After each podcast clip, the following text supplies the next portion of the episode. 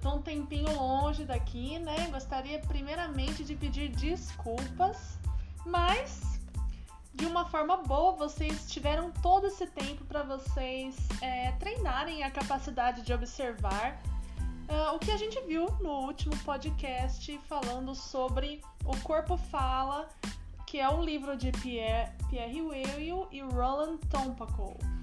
E eu fiquei devendo para vocês falar sobre a análise do sorriso. Então vamos lá falar sobre a análise de um sorriso, certo? Ele está na página 47 do livro da, da edição 60 e eu vou ler para você alguns trechinhos e dar as minhas considerações, tudo bem? Então, é, no rosto a gente tem na cabeça os três animais representados que nós falamos da, na última, que era o boi, o leão e a águia, lembram? Só que na cabeça, o boi, ele representa a boca, que é por onde entram os alimentos. O leão, ele é representado pelo nariz, onde entra o oxigênio para os pulmões. E a águia é representada pelos olhos, que são o espelho da mente. Então, a região ocular ela é de imensa importância expressiva. Ela revela, como todo mundo sabe, a atitude da mente. Quem que não é capaz de fazer uma lista mais ou menos nesses termos aqui, ó? Que quando as sobrancelhas estão abaixadas, a pessoa demonstra estar concentrada, reflexiva, séria. Agora, quando as sobrancelhas estão levantadas, ela transmite surpresa, espanto, alegria. Olhos brilhantes, entusiasmo, alegria. E olhos embaçados, desânimo, tristeza. Ou, é, reparando no, na boca, arqueados para cima, prazer, alegria, satisfação. Arqueados para baixo, desprazer, tristeza, insatisfação. E quando a pessoa faz bico? Dúvida, contrariedade, raiva.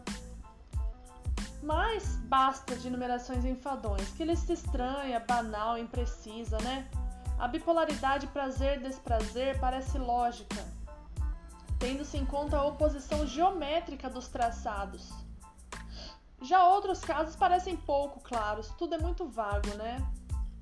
Bom, só com lista de palavras quase nada esclarecemos. A abundância de expressões possíveis a qualquer rosto faz-nos sorrir das pobres combinações convencionais de meros vinte e poucos caracteres tipográficos, né? Então, muito bem.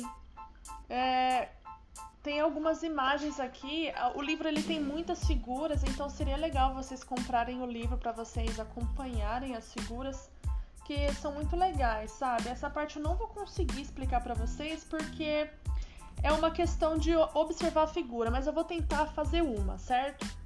É, é um desenho de um cara que parece um mafioso, tá? Ele tá com as.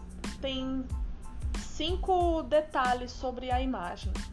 O canto da curva do sorriso para cima, as costas estão encurvadas, a cabeça encolhida entre os ombros, como se fosse uma atitude de animal à espreita de inimigo, né? Transmitindo agressividade.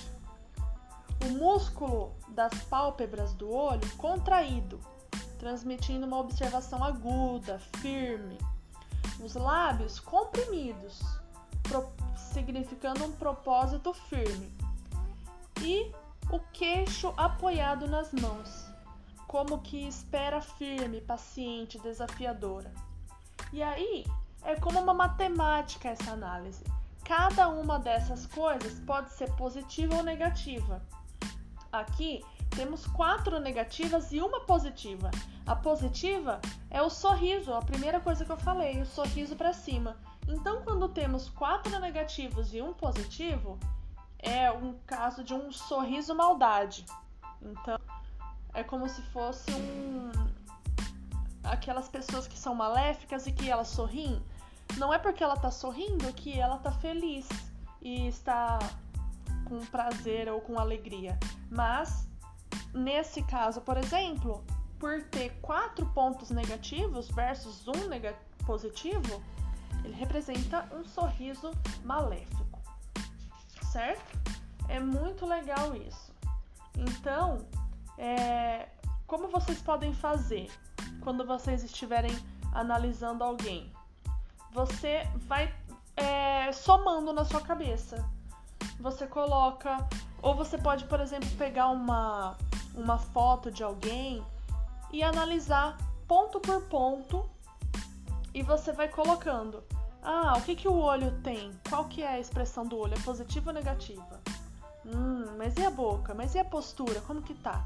E aí vocês vão poder ter as próprias conclusões de vocês. Lembrando que somos todos leigos no assunto e que precisaríamos ser muito mais aprofundados para apontar o dedo e falar: "Ah, tal pessoa está mentindo. Ah, tal pessoa está sendo maldosa".